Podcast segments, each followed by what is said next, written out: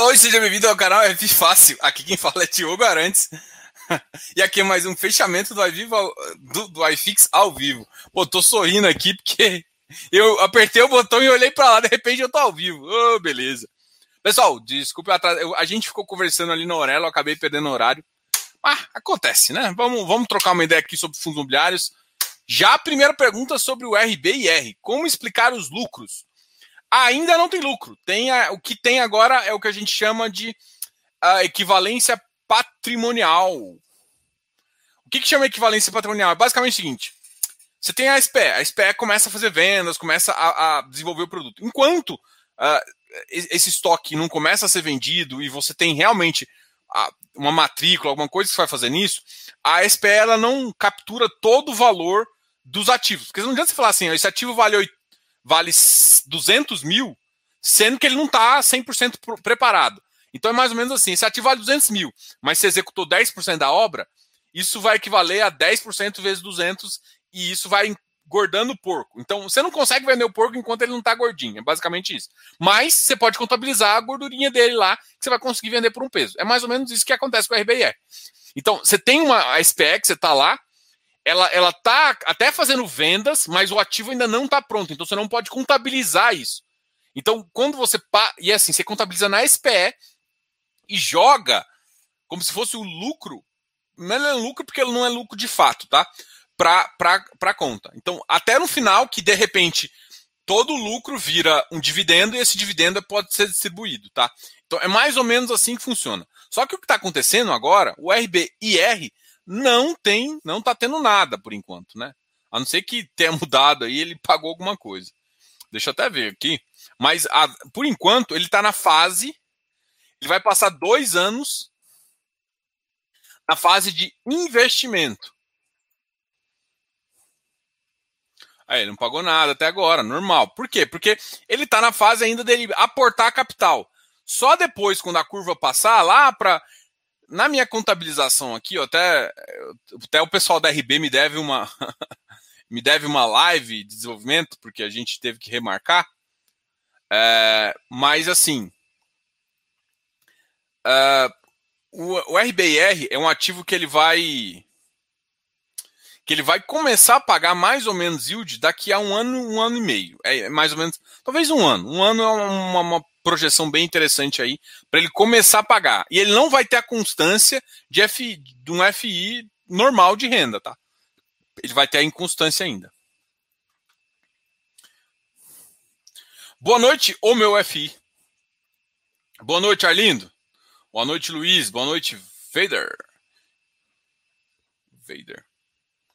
E boa noite, Fabiano. Obrigado aí pela. O Fabiano estava lá, né? Fabiano, estava lá na conversa nossa.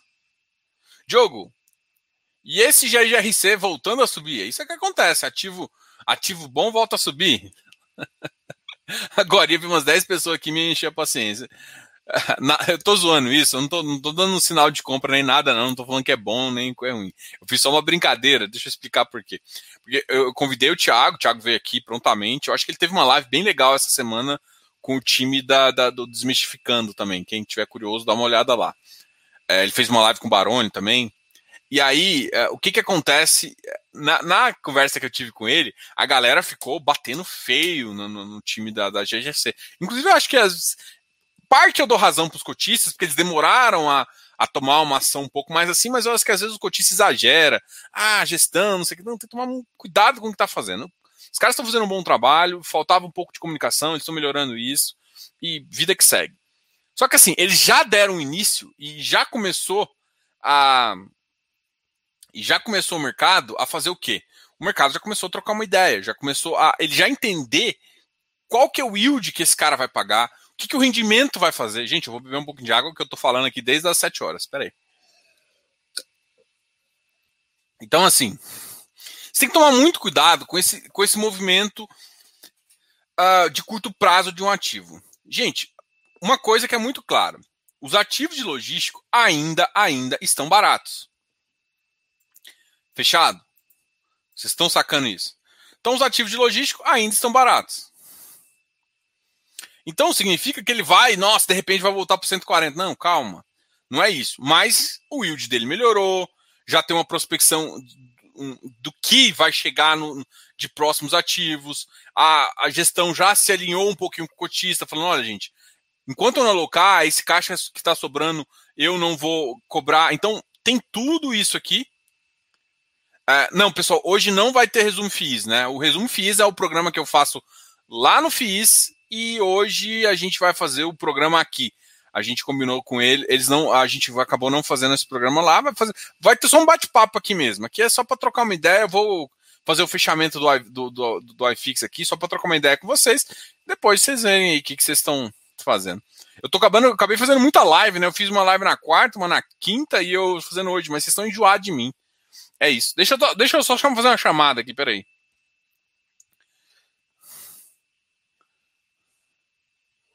Pararara. Pararara.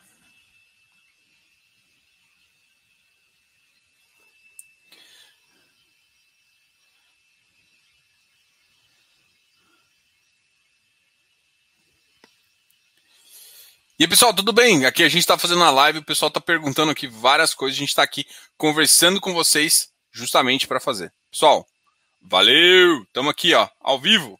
Bora! Chega aí, chega junto. Valeu! Foi Tô chamando, porque eu fiquei, eu fiquei só. Eu fiquei. Eu tô, a gente tá aqui. Acho que a gente tava ali conversando na Aurelo. O pessoal animou bastante de trocar uma ideia ali, o pessoal do Close Friends. É, não, isso aqui é verdade, ó. Forrada foi boa e tal, tal, tal. Não alocou e tal. Assim, eu, eu, eu, eu sou um cara de conversa, tá? É porque, assim, é, talvez você não tenha visto, ô meu filho, é que eu não tô, tô, não tô falando que, o, que os cotistas não tem que falar, eu acho que tem que falar. Só que algumas coisas que foram colocadas até no bate-papo lá, eu achei desnecessárias, tá? Desnecessárias. É, é, foi isso. É que assim, eu acho que você tem todo o direito, você vem aqui, pode falar o que você quiser também. Eu não quero recriminar ninguém de falar. Só, só tô falando assim, na minha opinião, porque eu, eu sou um cara de diálogo, então eu quero trocar ideia com, com, com um cara para melhorar o fundo mesmo. E é essa a visão. A minha visão é de melhoria, não é de, ah, vou só criticar. Porque para mim não faz sentido criticar o cara por criticar. Eu quero criticar para melhorar. Tipo, eu critico o cara e tem que dar tempo para ele resolver o que ele tá fazendo. Só que assim, teve várias coisas, por exemplo, que eu troquei uma ideia com os caras antes até deles vir a público, e eles, eles melhoraram a comunicação, melhoraram o relatório. Então, assim, cara, eles demonstraram. Assim, o, o fundo é um fundo que sempre teve teve um belo ágio, teve algumas visões assim, enfim.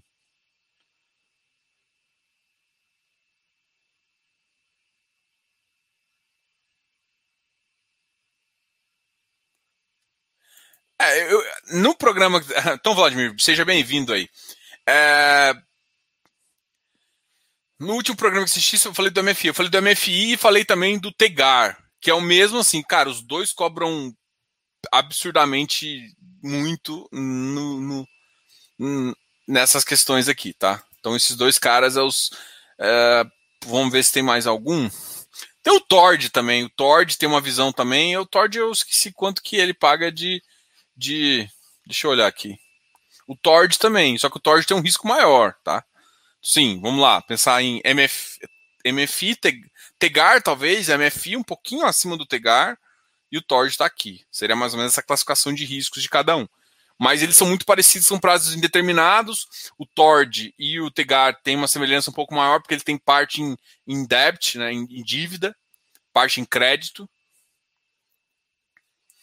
Uh, vamos lá. Eduardo Castelli. Prezado Diogo, boa noite. Estou interessado em um FI de logística, mas ele tem imóveis com dívidas em CRI e não encontra informação no relatório. Não teria obrigação de passar este eh, dado? Cara, obrigação não tem, cara. Obrigação não tem, infelizmente. Normalmente, por exemplo, um dos caras que eu gostei bastante do relatório e gostei bastante da estrutura de dívida também foi o pessoal do Guardian, tá? Se você for olhar, cara, eu conversei com vários gestores ficaram, tipo assim, ele foi um, um, fundo que foi basicamente montado por, por, por, por, por institucional, tá? É, e aí os, eles colocam, eles colocam tanto o CRI, colocam o ISIN do CRI, que é como é que foi feito o lastro, quem tá o tomador, é, enfim. É, É, então, assim, cara, não são obrigados, tá? Respondendo sua pergunta, mas é uma questão que eu acho que toda vez que eu solicitei informações do tipo dos ativos que eu tenho, por exemplo, eu lembro que o XPMOL tinha um CRI, né, que ele falou, só que ele não falava exatamente a taxa. O que, que eu fiz? Cara, me, me passa tal, tal, tal, tal dado do, do, do, ativo que você tem no CRI e o cara me passou. Tipo assim, teoricamente, não é uma coisa muito difícil de achar. Tá? Dá para você achar por outros meios, mas eu perguntei para o RI e o RI me respondeu, tá? Então eu, eu sugiro que se você está com dúvida de, do seu CRI, do seu CRI para fazer isso, pergunte pro RI que normalmente o cara vai responder. O Carlos, não te esqueci, tá, Carlos Weber? É, você tem algum fundo de desenvolvimento logístico? Cara, não, não tenho ainda. É um, é um fundo que eu. Eu tenho fundos de logística que tem parcial, né? Que faz alguma coisa, o HGLG está fazendo alguma coisa, tá querendo fazer alguma coisa, tinha o, o KNRI, que também tem uma coisinha de desenvolvimento lá, mas uma pequena parcela dentro de uma, uma, de uma tese toda. Eu até acho que é interessante, tipo, um log da vida, uma, uma, uma SA mesmo, listada em bolsa que faz isso, uma GRL, G, GLV. GLV. Esqueci o nome. Bom, mas vocês sabem qual empresa que eu estou falando.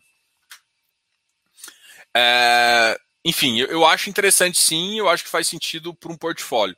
Mas o único fundo que eu sei que começou a fazer isso, por exemplo, o BTLG comprou aquela operação que foi feita pelo Hanud. Né? O Hanud vai soltar um fundo imobiliário nesse sentido, mas provavelmente vai ser. Vai vir com seed money de, de outros fundos, mas aportando uma pequena parcela. Não sei se vai ser tão negociável, vai ter uma liquidez tão grande no mercado.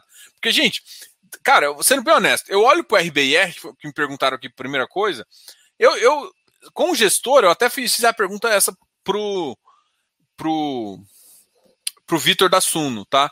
Falei, cara, é o seguinte, cara, desenvolvimento, você não tem medo, não? Porque desenvolvimento, se você faz um desenvolvimento puro, onde você. O que é um desenvolvimento puro? Você aloca o capital e daqui 3, 4 anos você tira. Só que aí você vai ver o que você retorna duas, duas vezes e meio o valor, você dá uma TIR de 14% por ano, 15% por ano, às vezes até 16% por ano. Então, mas assim, você fica com dinheiro mobilizado durante o período da obra, das questões. Nem todo mundo está preparado para isso. Então, eu tenho algum receio. É claro que um desenvolvimento. A, a vantagem de desenvolvimento via, por exemplo, uma obra de, de residencial é que o, o ciclo de residencial, sei lá, é um ciclo de quatro anos, pensando ali. Quatro a cinco anos.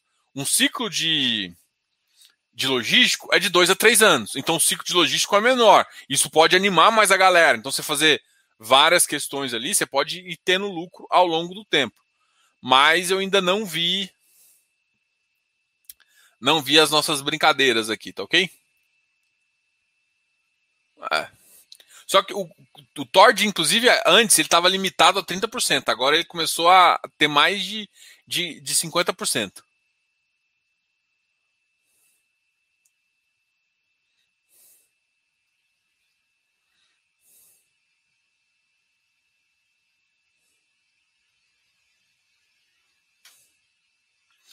É, Cara, o pessoal da Mor acho que vem aqui semana que vem, cara. É um pessoal que eu tô querendo conversar muito com eles. É, é, é o único, assim, eu gosto de conversar com o gestor de FOF, que é bom que a gente conversa de tudo, né? E, mas assim, o que, que eu tô querendo falar? O mercado tá preparado porque o Amor faz. Se eu não me engano, o, o Mogno, eu conversei com o Daniel também, tem 5% na carteira. Então a Amor tá sendo um pouco mais agressiva. Só que você consegue ser mais agressiva uh, à medida que você cresce, né? Então, isso, isso é uma questão. É um, é um baita de um retorno, faz muito sentido, mas será que o mercado está preparado para isso? Pessoal, deixa só. Eu vou compartilhar minha tela aqui para a gente trocar uma ideia. Vamos olhar o que aconteceu no, no IBOV. Deixa eu só tirar essa pergunta aqui. Enquanto isso, vocês vão colocando aqui. Colocando pergunta aqui.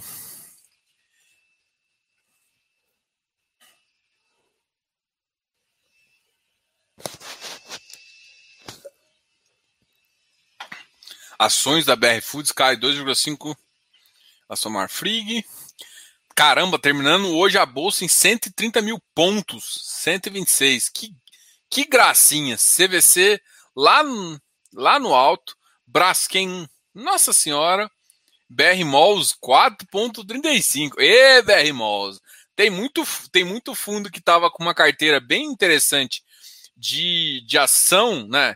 Alguns hedge funds aí, uns FOFs hedge funds aí que você pode falar, que tinha umas carteiras aqui. Quem caiu bastante? Gerdau, Minas, cara, minério baixando, dólar a 5,04. Que que é isso, Brasil? Brasil agora voa. O, para quem não viu, o DI futuro tá lindão, bonitão ali, controlado e caiu bastante o DI futuro. Tamo junto, DI, DIzão. Bora compartilhar a tela para falar dos fundos que. Vamos começar para quem mais caiu. Eu sei que vocês estão mais chateados, com o coração bem magoados aí. O mercado não deixa você ganhar dinheiro. Tô brincando. Vocês estão aqui comigo, vocês estão ganhando dinheiro, não é possível, né? E, e sem, sem assim, qualquer coisa, contrate a consultoria, consultoria técnica de Diogo Arantes, consultor CVM.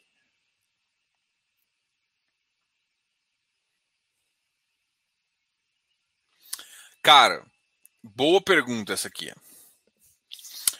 Eu, aqui, a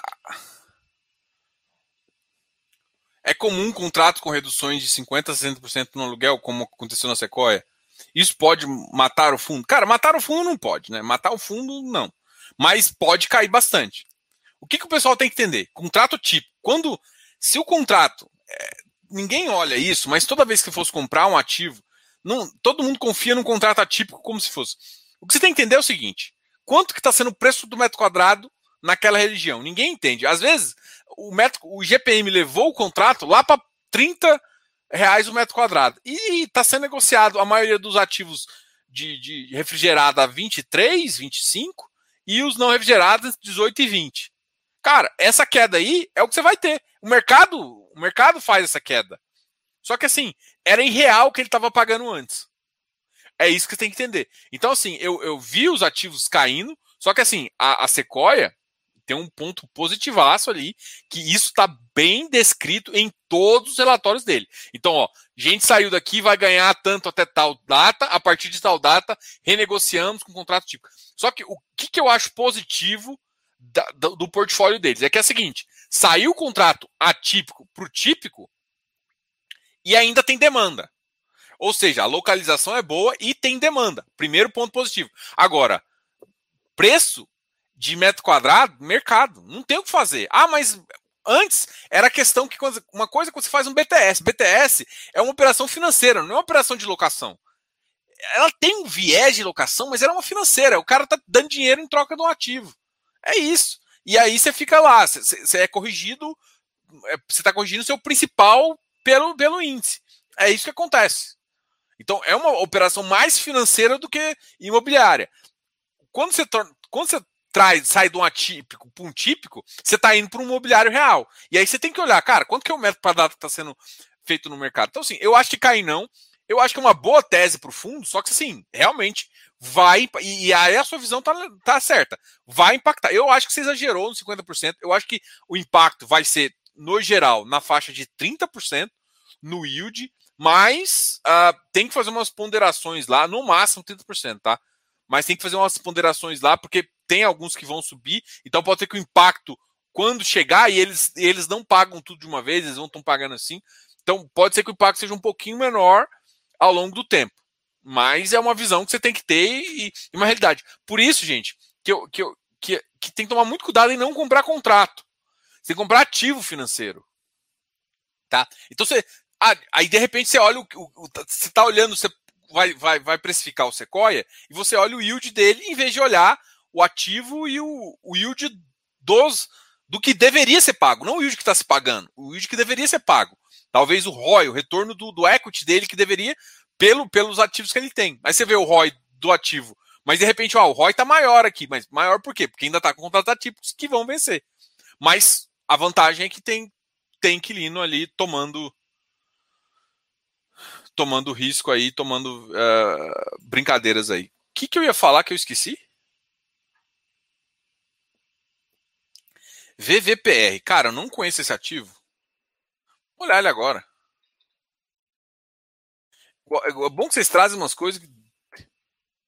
for da Votorantim, a V2. Ah, já ouvi falar desse ativo.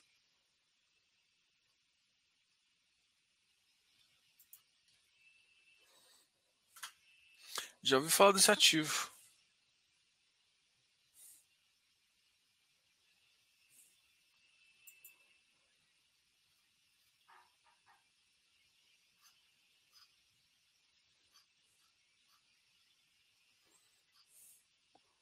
Cara, deu uma boa ideia aqui. Vou marcar para tentar trocar uma ideia com eles depois do pensativo.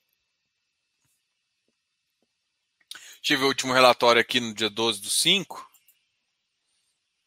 Vou puxar para cá para a gente trocar vocês vendo o que eu estou fazendo, né?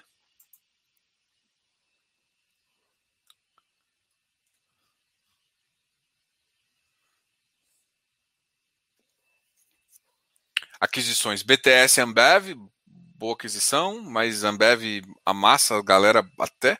Olha o cap rate, esse cap rate. Ah, mas olha só, Feira de Santana. Eu, gente, tem que tomar muito cuidado, assim, não é falando mal do ativo. Mas você lembra quem que comprou com, com Ambev? Eu acho que foi o GGRC, né? Que teve um cap aí de 6,98, tava todo mundo chateado. Mas uma coisa é um ativo em Guarulhos, que é divisa de Guarulhos com aquela já, Aquacacetuba lá, uma coisa. tô, tô, tô errando o nome feio aqui. E outra coisa é o 907 em Feira de Santana, né? É diferente. A liquidez do ativo é diferente, né? Então é claro que você vai pegar um, bem, um prêmio maior. Ó, Santa Luísa, Camaçari. Camaçari até que eu não teria tanto problema, não.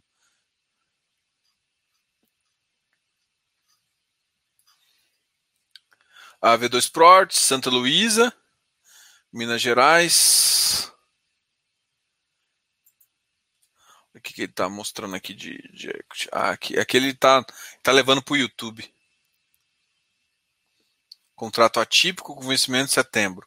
Olha, três anos ainda de contrato. Cara, baixo para um contrato típico. Isso aqui também, tem várias coisas em 2025, dezembro de 2026, 2027. Em produção, BTS em Feira de Santana. Atípico até 2027. Caramba, seis anos só.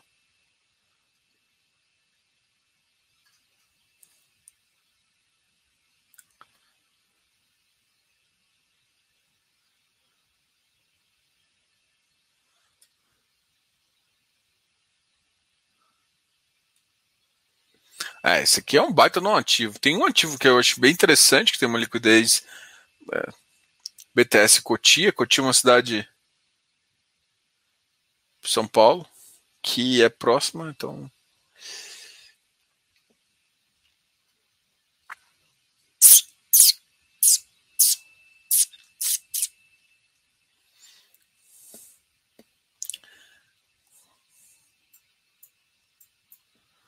Pô, V2, se a gente tiver, vou até depois marcar com o V2 aqui, porque faltou colocar os links da região, né?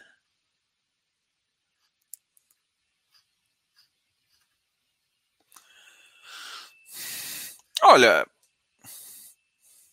eu, eu achei, sendo, sendo honesto, eu achei os, o, alt, o alt baixo. O que, que é o alt baixo? O contrato médio ponderado eu achei baixo para o nível de risco dessa carteira, tá?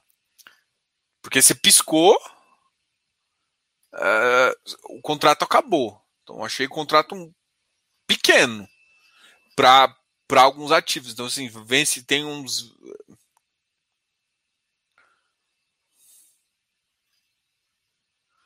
Alguns ativos eu acho que tem uma liquidez maior, outros menor, alguns têm uns pátios grandes, o que faz com que dá para você otimizar alguma coisa. Mas pra você ver, as regiões, ó, até pelas fotos aqui, são regiões que não tem um impeditivo de, de localização ali, né?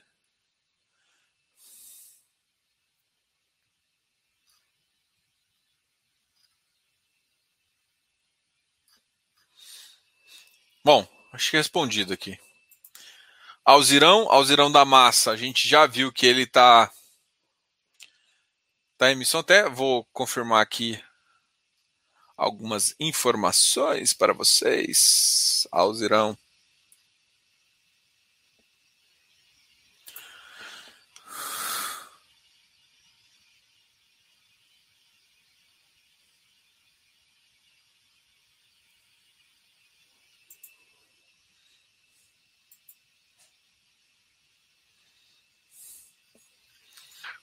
É, o Zirão tá dando 117, como a gente conversou aqui.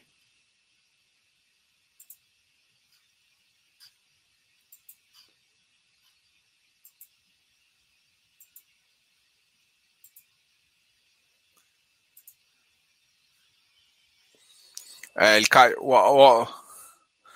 Porra. Vão levar pro preço.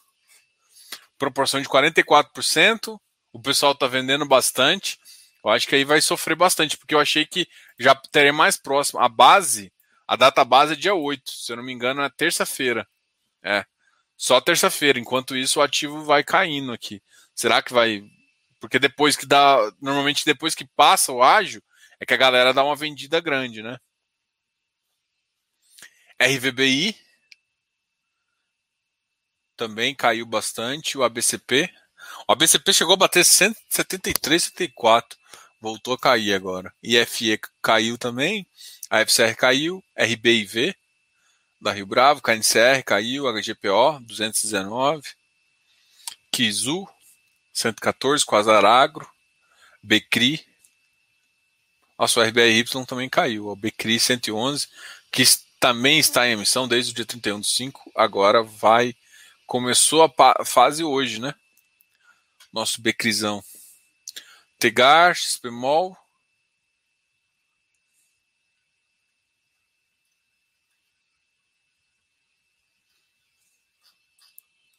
Vamos olhar aqui os ativos que mais subiram, então.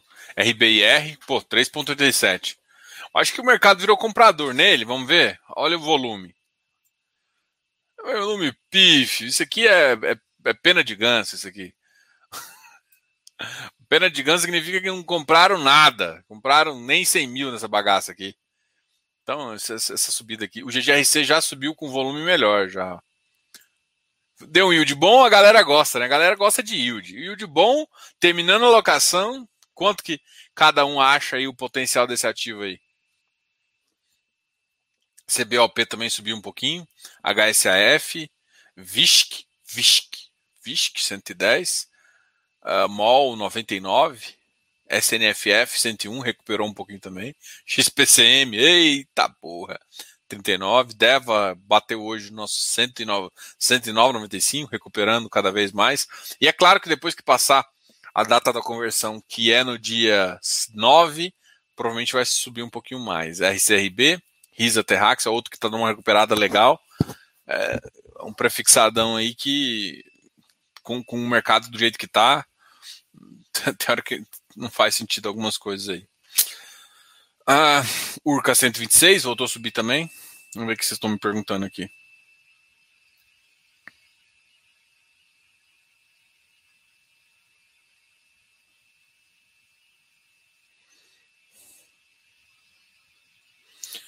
É, não, é, você pode, assim. O ativo da Feira Santana é bom, e a localização também. Cara, alguém me. Quem foi um outro cara que comprou? Acho que foi o VBI. Eu acho que a concentração desse ativo está muito em, em, Salvador. Eu não acho que. Não é uma concentração de ativo que eu, que eu acho top, né? Assim, o ativo não é ruim, não tô falando que é ruim. Ah, mas é bom o Feira Santana. Tá, mas para mim não tem. Não, foi exatamente a conversa que eu tive ontem com alguém que me perguntou de uma localização. Não é uma localização São Paulo ou, ou talvez Paraná, é uma localização que, que, a, que você tem mais ativos para você poder construir. Entendeu? Você tem mais áreas lá para você poder construir. Então não gera uma, uma unicidade no ativo. Por isso. Não, não tô falando que é ruim, não, tá? Em termos de localização, pode ser até interessante para a região, mas não é uma das regiões que eu acho mais interessante. Eu acho os contra... E achei o contrato muito curto. Não tô falando que o ativo é ruim, tá? Só tô avaliando isso.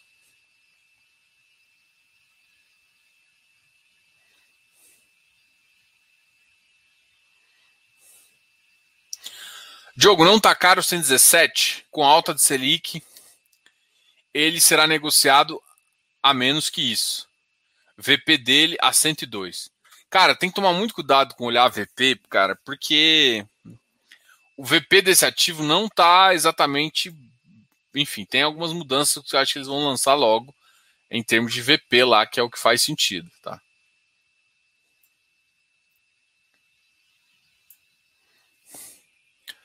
Mas Eu esperava um pouco mais, eu esperava uma casa um pouquinho mais alta, entendeu? Eu não acho que o VP do, do Alzirão é 102, mas eu também não acho que a emissão a, a, a, nesse valor aqui de 117 vai ser uma emissão que todo mundo vai fechar o olho e comprar. Mas eu acho que não acho um preço tão ruim também, não, sendo bem honesto, assim. Pelo que eu acho que o ativo pode dar, é que não. É porque todo mundo tá olhando para ah, mas a Selic vai subir. Cara, não, não, é essa visão que você tem que ter. O ativo fez muito, fez umas locações muito boas em algum, algumas, algumas visões. Para mim tem uns riscos ainda estranhos, mas é o portfólio está muito melhor, cara, muito mais consolidado.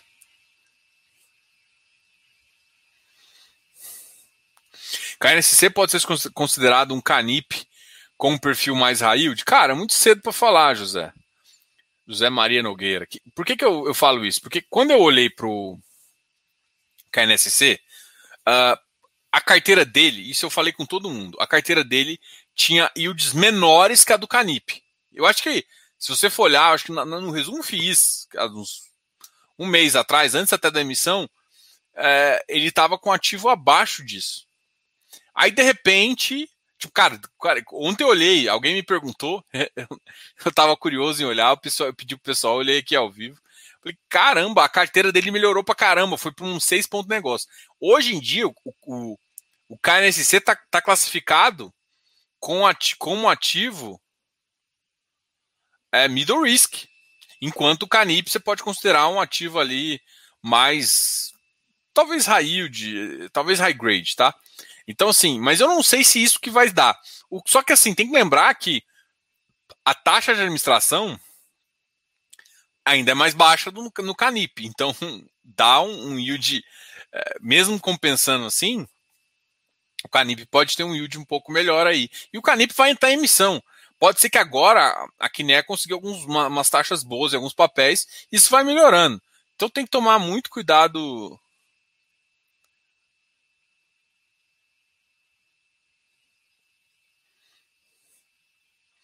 Tem que tomar muito cuidado aí para não fazer. Mas normalmente o Kiné, o Kiné não é muito high yield não, tá? O Kiné é uma operação mais high grade, algumas operações com taxas melhores. Pô, gostei de uma operação lá CDI a mais 7, eu achei bem diferente do que eles tomavam.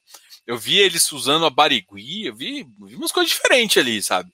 Eu, eu, vi, realmente, faz sentido você pensar que está com risco maior.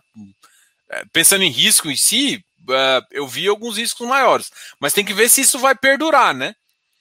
Se, se realmente a Quiné vai botar mais pimenta nesse ativo, porque ela veio com, com ele veio o Cebulin, né? Ele veio canipzinho básico. Piorado ainda, porque tem uma taxa de administração menor e tinha uma taxa menor. Agora ele deu um upgrade ótimo. Ótimo. Arthur Chimeri. Olá, Arthur, tudo bem? Diogo, todos dizem que os galpões estão com absorção líquida alta. Não, não é todos dizem. Isso aí é o que está no, nos dados de todo o. Porque assim, a absorção líquida estão entregando e estão consumindo. Beleza de, de ainda absorção líquida uh, com valor de aluguel progressivamente menor. Recentemente aconteceu com a HGLG. Sim. É porque assim, uma coisa é absorção líquida, o pessoal está tomando área, mas a questão é a seguinte: é, o preço ainda não está subindo o suficiente para aumentar o, o aluguel. Espero que isso aconteça em breve. É, assim, é uma pergunta que eu faço toda vez, eu, tô curioso também.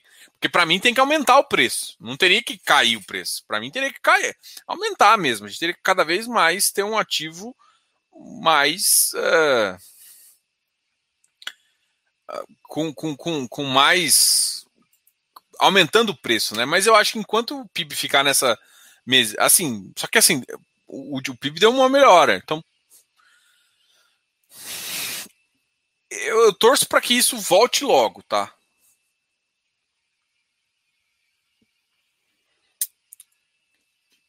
Mas deixa eu só explicar uma diferença. Por exemplo, o que, que, eu estou dizendo assim? Quando dá absorção líquida, vamos supor que você tem. O mercado tem, sei lá, 100, 100 milhões de metros quadrados. Aí, de repente, vai sair mais 200 mil, 200 mil uh, metros quadrados de galpão. E aí o mercado tomou 180. Então, a absorção líquida está aumentando, Ou seja, você saiu do ano, passado, do, do ano anterior de 100 mil para 180. Só que mesmo que você entregou, você entregou parte com vacância. Você não consumiu, porque assim, para aumentar preço, você tem que consumir tudo,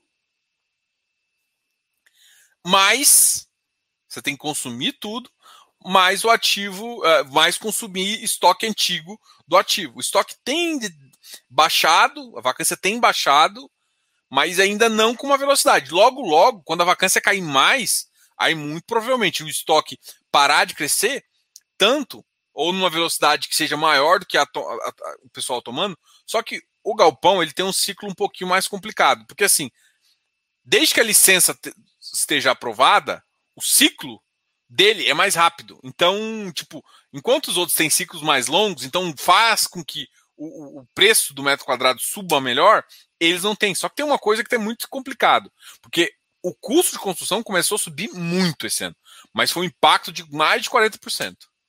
E isso, para mim, uma hora vai refletir nessa conta. Não é nem o fato de absorver, mas o fato do custo ter aumentado tanto.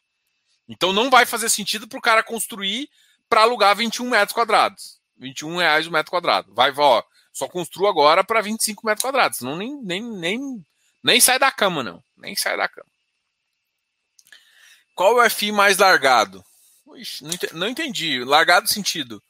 Uh, largado pelos, F, pelos cotistas, largado pela gestão. Pessoal, eu já conversei com o pessoal da, da JPP, né? É, JPP, inclusive, se eu não me engano, é o JPPA, é o. É, é JPP junto com a Mogno. O GCRI, eu já conversei com o pessoal da Galapagos também. O, o FLSR é que eu nunca conversei com o pessoal da Faria Lima lá.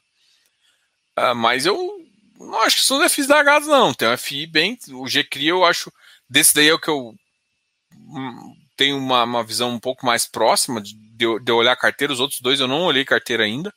No G, JPPA, minto, já olhei sim. O, mas o, o FLC ainda não. O FLC eu, eu tenho que até. Tem duas. O V2 e o, e o Fire Lima é outros caras que eu queria trocar uma ideia. Vou até anotar aqui para mim, para lembrar depois.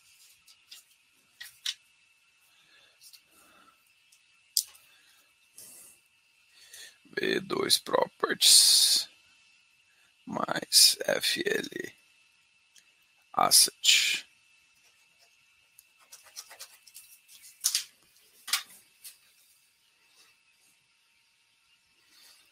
Tá bom. Diogo, por que os fundos de CRI não possuem prefixado? O único que tem um pouco é o RECT. Cara, ontem eu fiz um discurso todo desse daí, enfim, cara, eu não sei. Eu, eu eu ia dizer uma, uma palavra, mas era maldade minha. Eu ia falar, ah, preguiça dos caras. Porque, cara, você tem, é porque você corre risco maior, gente. É porque o problema é o seguinte: esquece. Vamos supor que os dois estão com o mesmo risco. Um IPCA e um prefixado. O prefixado, ele vai estar embutido um pouquinho de uma taxa maior. Então, brilha o olho de muita gente, você comprar na duration certo. Você achou o cara que topa esse risco, então, primeiro, é difícil achar gente que topa o risco, porque o tomador, ele tem que estar tá mais pensando assim, cara, eu acho que a, a, para compensar para o tomador, ele tem que achar assim, pô, eu prefiro ter fixo e não ter dor de cabeça do que botar o IPCA mais, o IPCA bater 7%. Então, bate 7%, vai a 11%, eu tenho que ficar pagando 11%. Então o país está muito estável, eu prefiro o prefixado, mesmo sabendo que eu vou pagar uma taxa de 10% por dois anos. Então, o cara tem que topar isso. Então, não é fácil achar o tomador do, do crédito, né? o cedente da operação, achar, comprar, é, tomar esse, esse, esse, nesse valor. Então, eu acho que é mais difícil. E outra, uma, vamos supor que o cara quer tudo mais, achou a operação, achou certo. O risco da carteira fica muito grande para o gestor, porque ele tomou a 11, de repente vai a inflação a 10, ele está perdendo para inflação. Aí já começa a perder. Então, cê, cê, cê, é mais difícil achar operação prefixada, boa, com uma duration boa, adequada, numa taxa adequada, porque isso é tipo como se fosse um unicórnio, é, é bem difícil achar. E uma vez ser achado isso, o gestor tem que topar o risco de prefixado. Porque o risco de prefixado é você está tentando acertar uma, um, um, um caminho. Você consegue entender isso? Porque, vamos supor, quem fez isso, por exemplo, é o RBRY. Ele topou um risco de 8% por 12 meses. Qual que é o risco? Ele tem que ficar nesses 12 meses, não abaixo de, 12, de, de 8%, pode chegar até 10%, mas ele não pode passar 12%, 13%, porque aí sim ele estaria perdendo. Então é mais. É, é, você tem que é, é, concorrer a um risco meio que a gente chama de risco calculado. Só que, tipo, não é todo gestor que, que pede e que procura esse tipo de operação. Eu acho que é por isso que você não se vê. Tá? Porque assim, ah, mas gente, eu tô vendo tanto CDB legal, mas aí você vai olhar o emissor, é Banco Máxima. Banco Máxima tá bem melhor do que estava um ano atrás, há dois anos atrás, mas é o Banco Máximo ainda, né? Então, não é, não é uma operação que o cara vai tomar. E outra, CRI, você tem uma, você tem uma garantia ou um lastro, né? E aí, de repente, você vai fazer isso sem garantia. Eu não tomaria nenhum crédito sem garantia. Aí o gestor também falando, não topo. Mesmo que eu pago mais taxa, eu fico com um risco muito grande sem, sem, sem. Então, assim, eu acho que é difícil achar esse tipo de operação. Acho não, é difícil achar esse tipo de operação. O tomador não está acostumado. Eu acho que, que isso pode mudar. Então, por exemplo, uma carteira mais TR pode fazer mais sentido, porque você pode pegar essa uma carteira de alguns clientes de banco e securitizar para ajudar, só que uh, seria uma visão aí. Diogo, tem como saber se o valor que o direito de subscrição do Alzirão será negociado? Cara, não vai ser negociado, né? Não vai ser negociado. Alzirão não vai, não vai ter negócio. 476 não vai ser negociado. Normalmente, só para você ter uma ideia, como é que fica negociado um ativo? Você vai pegar o preço de mercado, pegar a emissão e aí você tem um spread. Normalmente é um valor entre o valor de mercado e o valor que o, que o ativo está sendo negociado, menos um fator ali que é um valor explícito ali que diminui uns 15, 10, 20, 50 centavos, um real, dependendo de como está o mercado, se está mais otimista ou menos otimista.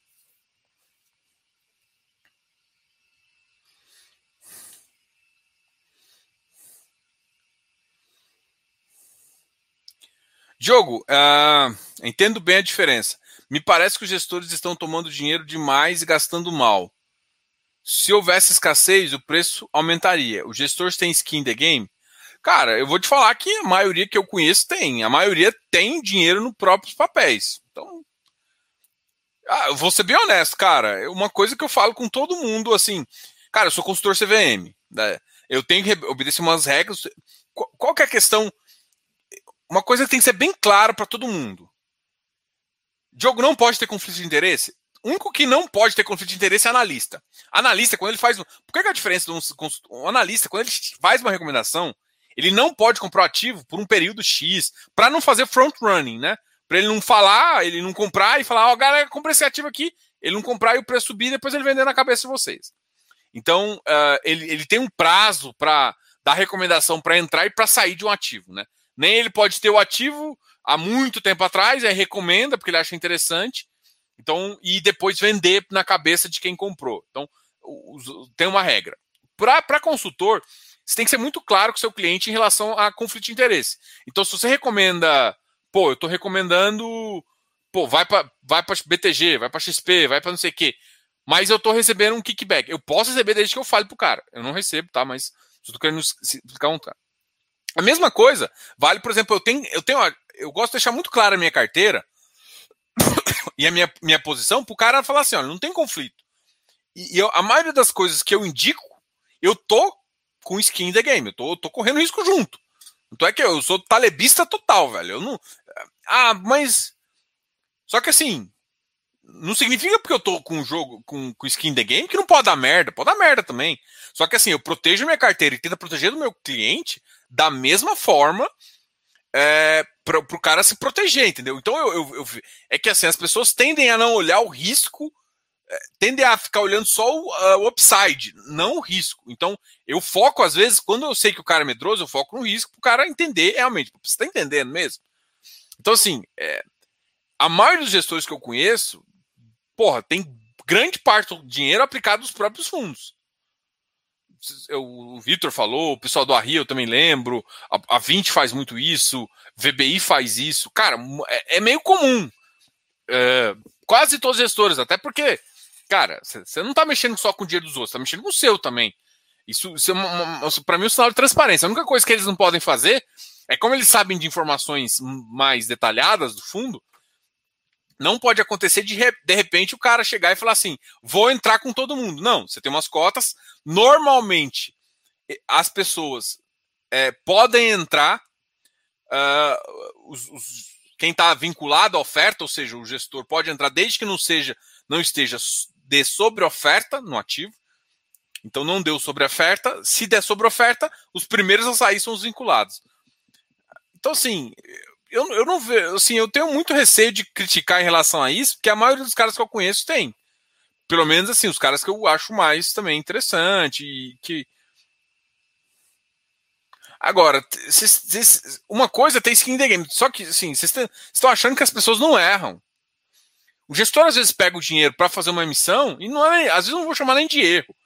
É que assim, o cara tomou um risco, chamou uma emissão, caso do LVBI. E demorou para alocar. Cara, demorou, porque caiu a operação, o mercado ficou mais líquido que o cara previu, ofereceram mais dinheiro ali, foi sair na operação, só ficou ruim. Não vou botar em ruim. E aí espera, e aí isso o cotista fica achando ruim. Mas. Será? Então, é só para só deixar claro também que, tipo assim, tem que tomar muito cuidado Tipo, as, muita gente tem skin in the game, mas não tem responsabilidade. Tá? Então, vamos entender.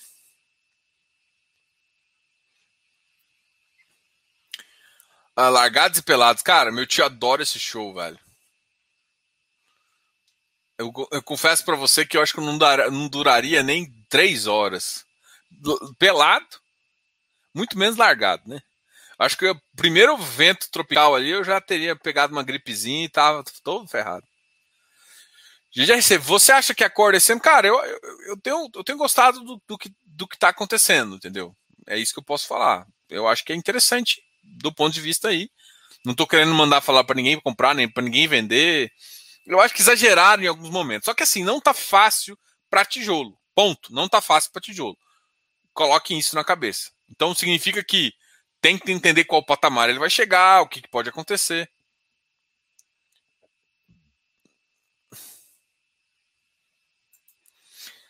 Diogo, se, se todos comentam que VP de fundo de tijolo não é muito importante, por que nas emissões esse indicador ganha destaque? Mano, porque o cara quer dar destaque para isso. Agora não significa que ele é um majorado que é o mais importante. A referência que o gestor tem é a referência que ele tem. Agora não significa que você tem que olhar só para essa referência. Assim, sendo bem honesto. Não tem motivo dele ficar olhando só isso. Mas não é. Assim, você, o que, que eu falo para todo mundo? Cara, Vinícius, dá uma olhada no meu curso de valuation lá, cara. Vai lá, faz lá. Tá quase acabando o número de vagas aí. Depois a gente vai dar um, vai fazer um upgrade, vai, vai fazer umas novidades aí. Mas se não quiser, compra depois mais caro também. Pode ser também. Por que, que eu tô querendo falar isso? Cara, o VP é importante. Não é que ele não é importante, ele é importante sim. Só que você tem que saber analisar. Você não vai comprar tipo, porque está mais barato o VP, porque não é só isso que importa. O que importa, por exemplo, é quanto que esse VP gera de capital. Qual que é o return desse equity? Quanto que ele está te dando de verdade? Porque às vezes o return desse equity está baixo. E não interessa se o VP é bom. Se o VP está acima ou está baixo, o retorno é baixo. Então você pode ter um VP legal, um VVP legal, vamos supor, mas o, retorno desse VP, porque está numa região e tal, está desconfigurado com o que ele precisa. Então, a configuração que você tem que olhar é muito mais ampla do que simplesmente VVP. De, você tem que importar com mais coisas. É, é esses os fatores que te importam. Então. E o cara vai dar destaque. Pô, tô, tô vendendo acima. Mas. Eu não acho que é um. Assim, é que é importante, mas você tem que saber qual importância dá em que momento você está dando. Então você tem que entender aonde foi feito o laudo, em que momento foi feito o laudo, se mudou alguma coisa do laudo, se como o cara avaliou o laudo, qual método que ele utilizou, você sabe quais métodos tem no laudo, você sabe, entendeu? Se eu não olhar isso, cara, não faz sentido também. Não é porque o cara te falou que o valor patrimonial é aquele lá que você vai acreditar. Cara, o valor patrimonial de papel é uma bosta. 80% dos caras marcam na NTNB, velho. Aí todo mundo confia. VP, aí fica um monte de gente falando, VP, eu compro. Eu compro. Papel só compro no VP. Mano, você sabe calcular VP, por acaso? A maioria não sabe nem calcular VP. Ah, mas o meu administrador calcula o dele. Calcula nada, rapaz. O cara marca na NTNB o spread lá e carrega aquele negócio. E aí você acha que o, o VP tá lá em 108 e na verdade o VP tá 103. Porque não é operação líquida. Se tentar vender, vai vender mais barato. e aí, tem que tomar muito cuidado com isso conta, porque se você não souber o que está por trás da conta, não faz sentido. Aí você olha um número e quer um número, na verdade. Não é que o um número não é importante. Que... O que eu falo é o seguinte: é que todo mundo olha a consequência, olha o número final e quer tomar todas as conclusões pelo número final. E não, não, não esquece de percorrer o caminho que o cara chegou. Para aí você ver que mudou premissa A, B e C, e aí você, pô, peraí, o, o cálculo na verdade agora é esse aqui. É isso.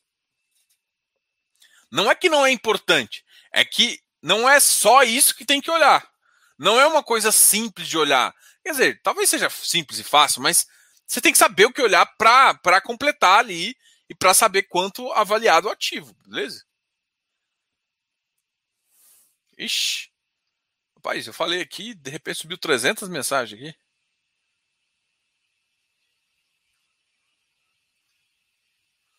É... Que você começa. Cara, Flavião, não gosto de fazer muito isso, não, mas olha o meu vídeo de ontem. Ontem eu passei meia hora, meu vídeo ontem. Ontem às 8 horas eu fiz um vídeo. Ontem eu passei o que chama bate-papo, eu acho. Ontem eu passei meia hora, meia hora conversando sobre o o MFI, é, MFI do Tegar. Então, olha, só para lembrar vocês, vamos dar um like aí, galera.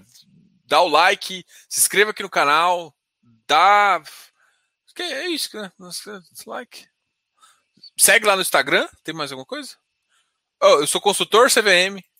Então, quer, uma, quer tirar uma dúvida não só sobre fundos imobiliários, tá? Eu falo bastante sobre fundos imobiliários, mas eu analiso carteiras como um todo, tá? Só para deixar bem claro isso. É que muita gente acaba me procurando para analisar a carteira dele de, de, de, fundos imobiliários, mas eu, eu conheço mais coisas, tá? Só para uh, para falar. Além disso, a gente, uh, além disso, tem um grupo especialíssimo, inclusive que a gente estava antes conversando, que é o grupo Close Friends, que é muito legal para cara, muito barato aí, tem informações muito legais para te ajudar a investir melhor, inclusive com a minha visão de valuation, que eu chamo de GDI, que é o meu guia de investimento, que inclusive é um aplicativo que vai cada vez ser melhor. Fique esperto, beleza? Então, quiser. É, não adianta baixar o aplicativo, porque o aplicativo hoje, atualmente, está exclusivamente do Close Friends, tá? Então tem que ser tá participado do Close Friends. A gente tem um Cult Valuation bem legal também, que tá acabando as vagas. Acho que vendeu mais duas que hoje. Duas ou uma? É, blá, blá. Acho que vendeu mais duas mesmo. Então acho que deve estar acabando as vagas também. Ah, então tá Thiago Cardoso. Cara, eu conheci seu nome já. Qual que é a probabilidade de um FI de crédito dar calote nos cotistas e sumir?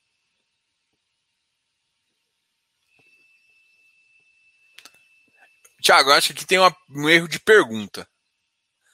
É impossível. é impossível um FI de crédito dar calote nos cotistas. Porque, primeiro, quem é o FI de. Quem que é o dono do FI? Quem que é o dono do FI? É você. Você é o dono. Como é que o FI vai sumir? O gestor, ele tem a discricionalidade de escolher os papéis, mas só isso. Ele não pode pegar, pegar o dinheiro e transferir. E primeiro, porque tem um administrador, mesmo que ele tá o gestor de coluio ali, e é impossível porque tem vários, enfim. É, tipo, cara, é uma conta separada, o FI, FI, gestor a gestor, administrador a administrador. Você tem um vigiando o outro e vários corresponsáveis. O cara vai preso se ele fizer alguma coisa assim. Então é quase impossível. Agora vamos pensar um pouco diferente. Vamos pensar que quem vai sumir não é o FII de crédito, é o FI de. É o cedente. Inclusive, se eu não me engano, no Habitat aconteceu uma coisa assim. É, foi o cara, o cara, o empreendedor, deve já estar com dificuldade e tudo mais. Em vez de. Porque assim, quando você faz um CRI, é, quem fica monitorando, você tem um cara que monitora o CRI, que é o chamado servicer, e você tem a securizadora, que ela, ela fica controlando a, o patrimônio separado e faz as contas também das PMTs uh, ah, para pagar para quem é o crisista, né? Que é o fundo no caso. O que pode acontecer, por exemplo, esse cara aqui começar a tentar desviar o, o credor, né? O que pegou o dinheiro, você assim, não estou conseguindo pagar essa, essa, esses juros. E o cara dá calote. Então, o calote não vem do, do FI, ou do gestor, ou do, do, do, do ou do service. O cara vem do cara que tomou o crédito, quem tomou o crédito é o cedente. Aí esse cara, sim, pode, de certa forma. É, aí, aí já vi fraudes, né? Fraudes do tipo assim: o cara tem que pagar naquela conta, porque na operação existe um negócio chamado cessionamento de, de, de contrato. Então, quando ele cessiona o contrato, todo o dinheiro que vem desse contrato, e ele não cessiona só os contratos que estão para pagar a operação, ele cessiona todos os contratos, normalmente faz isso. Então, você tem mil vendas lá, você cessiona as mil vendas lá, e inclusive as vendas futuras você fica monitorando, e tudo desse cessionamento dessa operação cai nessa conta que é monitorada pela securitadora. E tudo assim, Gente, é conta, é conta de patrimônio separado, é conta do CRI. É como se o CRI tiver, o CRI tem um CNPJ, o CRI tem uma conta e é um patrimônio separado. Mesmo que, ou seja, securizadora de pau, service de pau, cara, o dinheiro tá ali. Só que o que o, que que o, o cara que tá vendendo faz? Ele às vezes emite um outro boleto e fala assim, cara, não paga esse boleto aqui não, que vai cair na conta securizadora, e manda pagar do outro lado. E é isso que é o que pode acontecer de fraude. Só que assim, normalmente essa fraude é pegada pela service, é pegado pelo por várias pessoas, né? A conta, tipo assim, você recebia um milhão aqui, de repente caiu 800 mil e não tem inadimplência, não tem nada. Aí você começa a enxergar que pode ter alguma coisa. E é assim, aí, por isso que você, a Service normalmente pega essas, essas falhas tudinho, né? Então, é, é, o máximo que eu já vi, que é o que, que, realmente o cara, o cara que pode dar calote é quem realmente pegou o dinheiro. E quem realmente pegou o dinheiro não foi o FI, foi o, o, o cara que pegou o CRI, né? O, o cara que cedeu a operação dele. Esse cara pode dar, assim, eu acho que esse é o caso mais difícil, porque se a operação for boa, ele vai perder a operação, a operação vai para quem é o crisista, o crisista normalmente tem alienação de cotas, ele vai tomar a operação, vai fazer, ou vai dar para um outro cara controlar, enfim, é, é bem tranquilo essa, essa visão aí. O que pode acontecer é o cara, o empreendimento quebrar, né? Aí você tem que ficar com um lote. Normalmente você tem já uh, o suficiente para fazer construir a obra, então você tem reserva de obra, então você não corre risco de obra. E, e, só que assim, aí o cara faz a obra, te entrega, tem um loteamento, sei lá, no meio do, do inferno, qualquer cidade, tô zoando aqui, mas. E essa, essa cidade agora tá com uma baixa liquidez. Ninguém tá com dinheiro. Daí, tipo, o cara, uma coisa que valia 80 mil, que era a sua seu reserva de liquidez, o seu. Você tem duas, duas PMTs, né? Você tem, tem duas razões de garantia. Você tem a razão de, de fluxo de caixa, que é a razão do, da PMT, e você tem a razão que o pessoal chama de razão de garantia, que é você, traz tudo a valor presente, traz, traz todos os valores futuros a valor presente, divide pela garantia. Só que de repente essa garantia que você achava que era 80 mil que valia, está sendo vendida a 10 mil para ter algum cara, você de repente você abaixou por 8, você sabe que essa conta não fecha e vai ficar devendo o CRI ainda. Mas é um, é um risco ali que você assume. Esse é o maior risco. Por isso que tem que entender, o gestor tem que entender muito bem da operação imobiliária que ele está se envolvendo, porque existe um risco real, sim. É, Diogo, boa noite. Fala do Vino.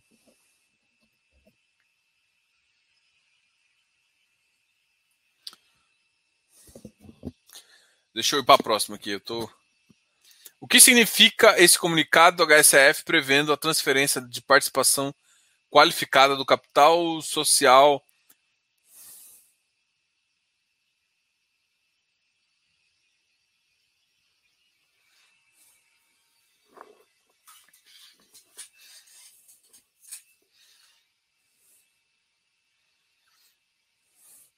Eu, eu acho que não foi. Uh, é.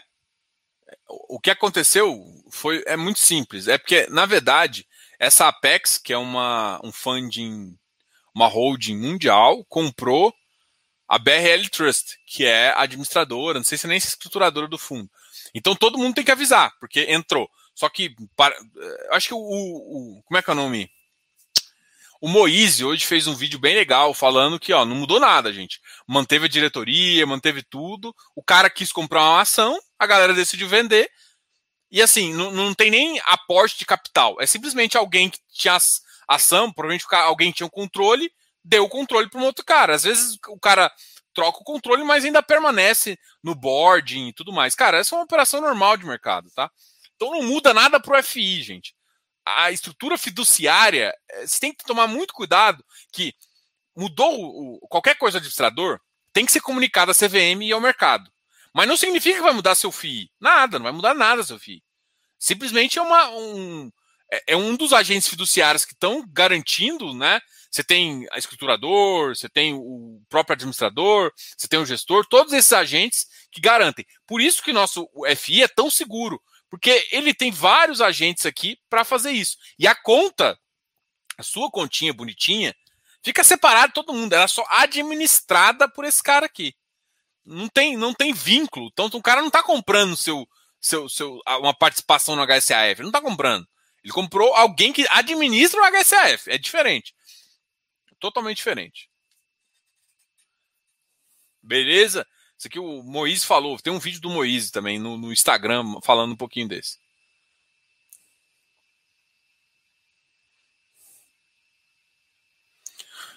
BSF. não, Filipão, não me pergunta isso do BSFF, não, mano. Acho dá uma olhada no vídeo, acho que. Ah, não, foi no. no eu falei do BCFF, foi hoje no, no né?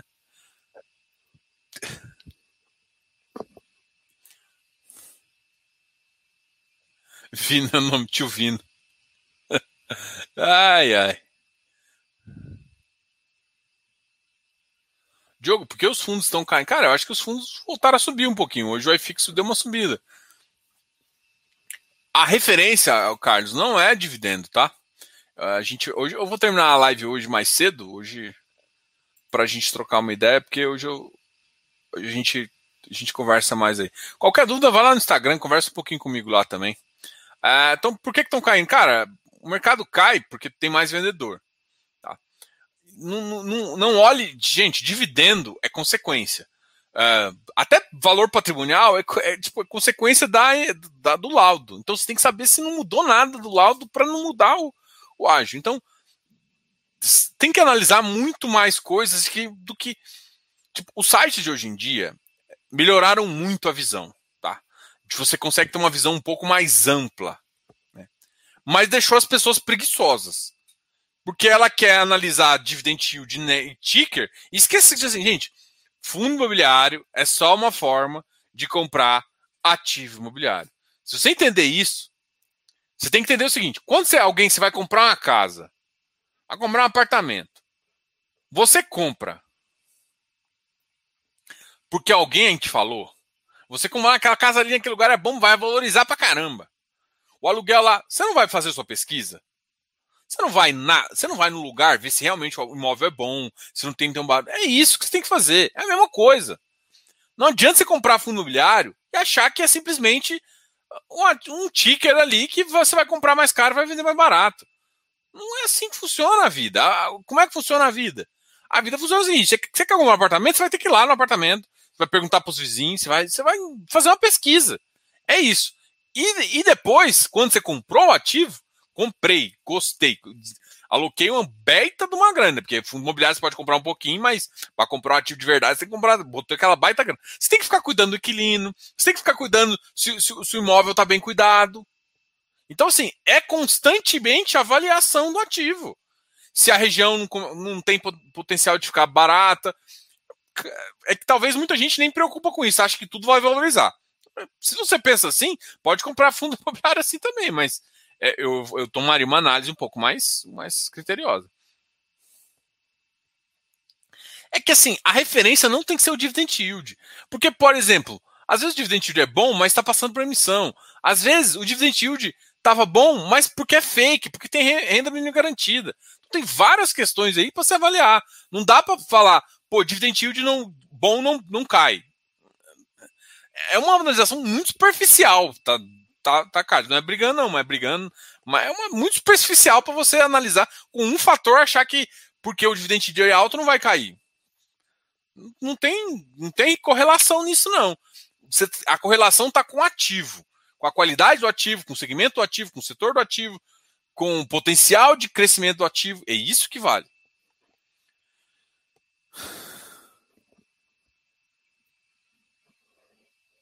José, José Almeida, cara, vai ficar para a próxima aqui. Eu vou terminar a live agora. Já estou mais de uma hora falando. Cara, obrigado aí todo mundo que participou hoje. Foi essa. Eu acabei falando bastante, fiquei conversando uh, com vocês aqui no canal, conversei também com o pessoal na Aurelo. Uh, pessoal, cê, muita gente agora está escutando o nosso podcast, né? Chama Cash Fácil, que eu chamo de FI Fácil. Então, quer escutar o podcast? A gente está na Aurelo, tá? O. Por que, que eu falo da Aurelo? Porque Aurelo é um, é, uma, é um dos lugares, né? Você pode escutar pelo Spotify, pelo, pelo Deezer, pelo, pela Apple também. Mas Aurelo, para quem é produtor de conteúdo, é muito bom, porque eles remuneram. Você vê uma propaganda lá no comecinho e eles se remuneram por streaming. Então é muito legal. É, é muito legal, tá ok? Eu queria. Uh, essa é muito. Seria muito interessante quem escutasse o podcast desse preferência para Aurelo, é óbvio, né? Para quem, porque ela remunera a galera que está produzindo, né?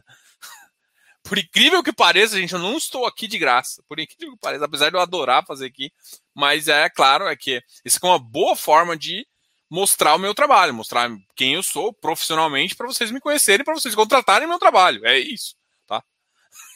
A realidade é essa. Não, não, não tô querendo enganar ninguém que eu estou fazendo aqui de graça, tá? eu tô aqui porque eu quero mostrar, eu quero ajudar vocês. Muita gente tá precisando. Tá no começo, às vezes você não precisa contratar ninguém. Cara, tá no começo, olha. Eu consigo te dar muito, muitos insights aqui. Chega um momento, às vezes você faz sentido, às vezes, ó, eu, eu consigo te dar um curso pra você ser autodidata ou não. Ou às vezes você, você vai conversar aqui comigo só pra trocar uma ideia mesmo. E vida que segue. Mas é esse é o objetivo aqui do canal. Valeu, galera. Brigadão. Uh... Tô vendendo uma operação. Eu queria fazer isso, hein? Vender meu, meu apartamento, uma operação sales e leaseback. Desde que o leaseback fica bom. Valeu, galera. Tchau, tchau. Ah, só lembrando, tá nas últimas vagas do, do, do, do curso Valuation, tá? A gente vai fechar dia 16, mas não, não acho que vai até 16 nem a pau. Dia, lá pro dia 8 eu ia fazer propaganda, mas acho que vai acabar antes. Qualquer coisa, chama aí. Falou!